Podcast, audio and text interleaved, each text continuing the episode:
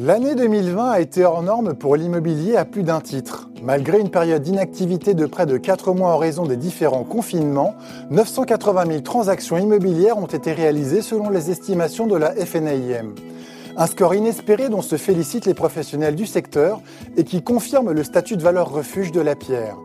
Malgré le chamboulement provoqué par la crise sanitaire, le marché est resté tonique.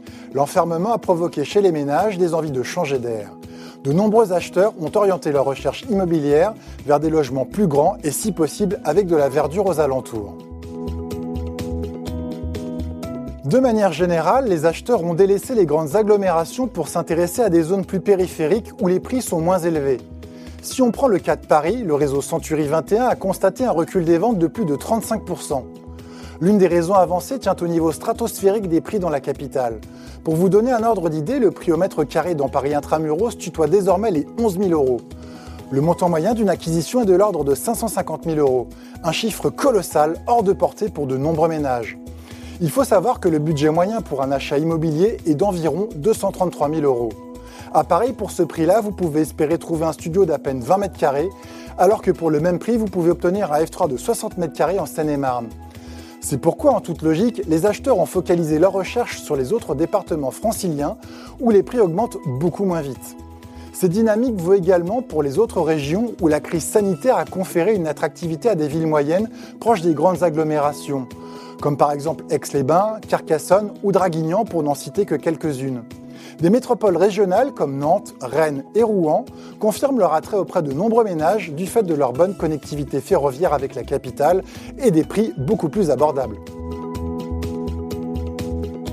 Concernant les prix, l'année 2020 a déjoué les pronostics qui misaient sur un effondrement à cause de l'arrêt des transactions pendant les confinements. Il n'en a rien été. Tous les réseaux n'ont pu que constater la hausse des prix.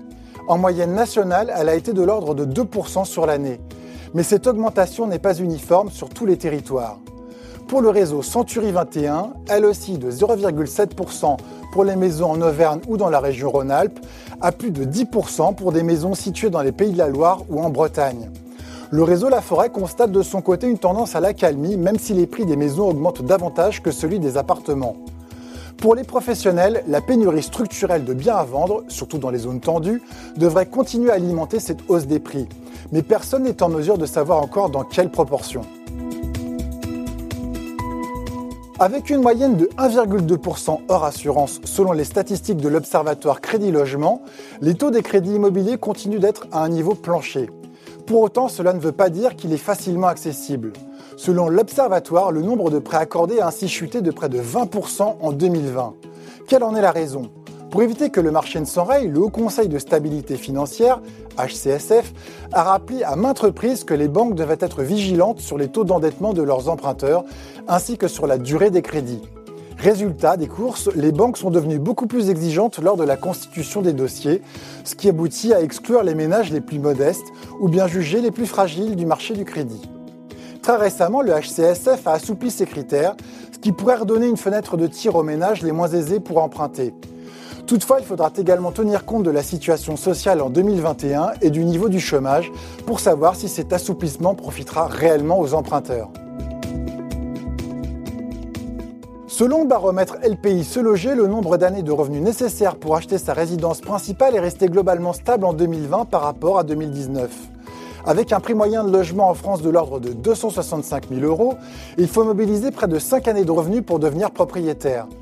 Toutefois, ce chiffre peut varier fortement d'une région à l'autre.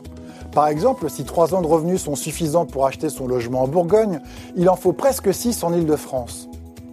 Mais avec des prix orientés à la hausse et une situation économique qui met le revenu des ménages sous pression, il est fort probable que ce ratio se dégrade à l'avenir. Face à l'impossibilité de boucler leur budget, de nombreux ménages renonceraient alors à devenir propriétaires. Si l'immobilier continue d'avoir les faveurs des ménages français, ces derniers doivent garder à l'esprit qu'il s'agit de la classe d'actifs la plus taxée par l'État. Ainsi, en 2019, le logement a rapporté plus de 80 milliards d'euros de recettes fiscales. C'est considérable.